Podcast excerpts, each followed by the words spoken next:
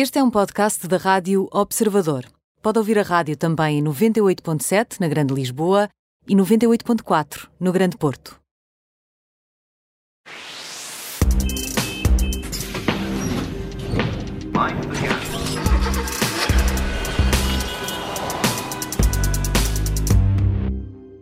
Tudo pronto para mais um episódio da Operação Stop. Connosco está o editor da secção auto do Observador, o Alfredo Lavrador. Olá, Alfredo, bem-vindo. Olá, Ana Filipa. E olá, João. Ora, viva.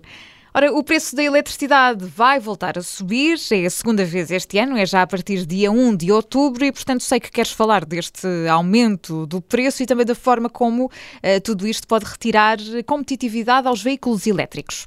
É, é, um facto que isto é um tema quente, vários leitores nos contactaram questionando se ainda valia a pena considerar a aquisição de um veículo elétrico ou de um veículo híbrido plug-in, pois também eles necessitam de carregar, recarregar as baterias a partir da rede. Um, e a questão, um, se bem que os aumentos sejam sempre aborrecidos, sobretudo quando estão relacionados com bens essenciais, como a água, a gás, a luz, etc., a verdade é que, especificamente para os veículos elétricos ou eletrificados, não faz muita, muita diferença, pelo menos ainda. E, aliás, quem tenha uh, qualquer dúvida sobre os motivos que levaram a este aumento, uh, o ideal mesmo é, é, é escutarem o podcast Conta Corrente, do Gabriel Fernandes, de ontem, uh, com o título Salvar o Planeta tem um preço na fatura da luz, em que o Zé Manel e os seus convidados explicavam os motivos que, que têm a ver com este aumento. E, e isto prende-se sobretudo com, com, o incremento na produção devido ao, ao, aumento do custo do gás natural e não propriamente das energias renováveis. Eh, e também explicaram também, e com toda a propriedade, que o, o preço de eletricidade representa apenas um terço do valor pago pelo contribuinte no, no, na fatura da luz uma vez que eles suportam um custo similar em, impostos. Uhum. Alfredo, mas o facto de, de, o incremento incidir apenas uh, sobre um terço do valor da fatura não significa que não torne mais pesada a, a recarga dos veículos a bateria? Tens toda a razão, João. Uh, mas permite prever uh, um incremento mais suave do que aconteceria se toda a fatura uh, respeitasse ao custo de produção no, ou ao custo de eletricidade no mercado grossista, e isso sim seria uma, uma chatice. E o nosso governo pode sempre fazer como o seu congénero espanhol, que reduziu os impostos para absorver parte do, do incremento. Eh, uma vez que se espera que este incremento seja eh, temporário, durante um ano ou pouco mais. Oh, Alfredo, mas vamos aqui voltar ao início, à minha pergunta inicial. Com o aumento do preço da eletricidade, afinal, os carros elétricos perdem interesse para o comprador, sim ou não? Diretamente, à tua, indiretamente à tua questão, a resposta é não. Não perdem competitividade. E é fácil perceber porquê. Eh, estamos a falar de aumentos, este, o primeiro e este segundo, que vai acontecer agora em outubro, foi anunciado para outubro, estamos a falar aumentos de 10%, o que equivale a, a, a cerca de apenas 0,3 eh, cêntimos por quilowatt-hora para quem carregue o, o, os carros em casa, uh, durante a tarifa, durante, durante a noite. Portanto, quem tem a tarifa biorária e possa recarregar em casa, continua a pagar hoje cerca de 9 cêntimos uh, durante a noite. Ok, será, seria 9, agora passou a 9,27, uh, o que é manifestamente pouco. Durante o dia, o valor sobe para 18 cêntimos. E tu é, é preciso notar que apesar deste, deste diferencial de custos, que são de 9 cêntimos durante a noite e 18 cêntimos durante o dia, há muito pouca gente que, que, que, faz tudo e mais alguma coisa para carregar apenas de noite. Porque, na prática, a vantagem dos, destes carros movidos a motor elétrico, com energia armazenada nas baterias, a vantagem que têm sobre os veículos convencionais a diesel ou a gasolina é tão grande que o ganho eh, mantém-se palpável, mesmo no caso de aumentos.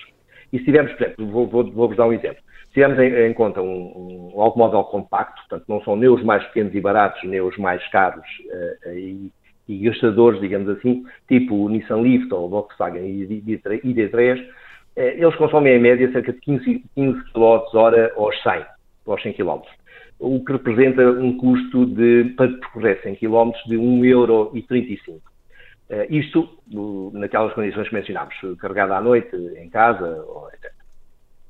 Num veículo com motor de combustão, uh, uh, isto equivale a gastar menos de um litro aos 100, coisa que não existe, uma vez que as mecânicas, se forem a gasóleo, gastam 5 litros e se for a gasolina, gastam 6, 7 litros.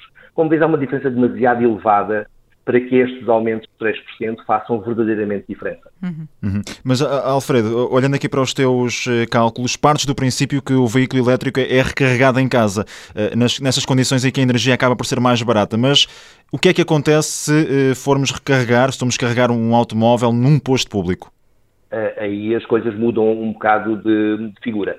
Um, portanto, o ideal para, para, para um proprietário é que o veículo elétrico seja carregado em casa, onde é mais barato e mais lento, uh, o que até é benéfico para as baterias. Uh, num posto de carga normal, uh, daqueles que é possível encontrar nas autostradas, que são já de, têm uma potência de 50 kW, então os, 5, os 100 km que se pretende percorrer já obrigam um investimento de 3,75 euros, o que equivale a 2 litros de gasolina. Ainda assim, a diferença para o consumo de um motor uh, convencional, uh, térmico, uh, a gasolina exclusivamente, ainda é notável, porque nenhum automóvel gasta 2 litros ao 100, a menos que seja a descer. Um, agora, no, nos postos de, de carga rápida, como por exemplo nos Ionity, em que o, o, kilowatt é, é, vendido a 83 cêntimos, aí sim, obviamente, aliás, um, um kilowatt 83 cêntimos equivale ao custo de, de, de, de um, que implica um, utilizar um, um, automóvel com motor a gasolina. E aí, efetivamente, uh, fará diferença. Mas a verdade é que o, os, os, postos de carga rápida servem para quando se viaja, uh, que é uma, uma situação uh, meio marginal, e estes da Ionity servem sobretudo para situações de urgência, uma vez que são bastante mais caros. Portanto, ficam esclarecidas as dúvidas. A Operação Stop acontece todas as semanas na Rádio Observador. Este episódio está também disponível em podcast. O Alfredo Lavrador é o editor da secção Auto do Observador e na próxima semana temos encontro marcado novamente. Obrigada, Alfredo. Até para a semana. Está combinado. Obrigada. Adeus, Alfredo. Tchau, João.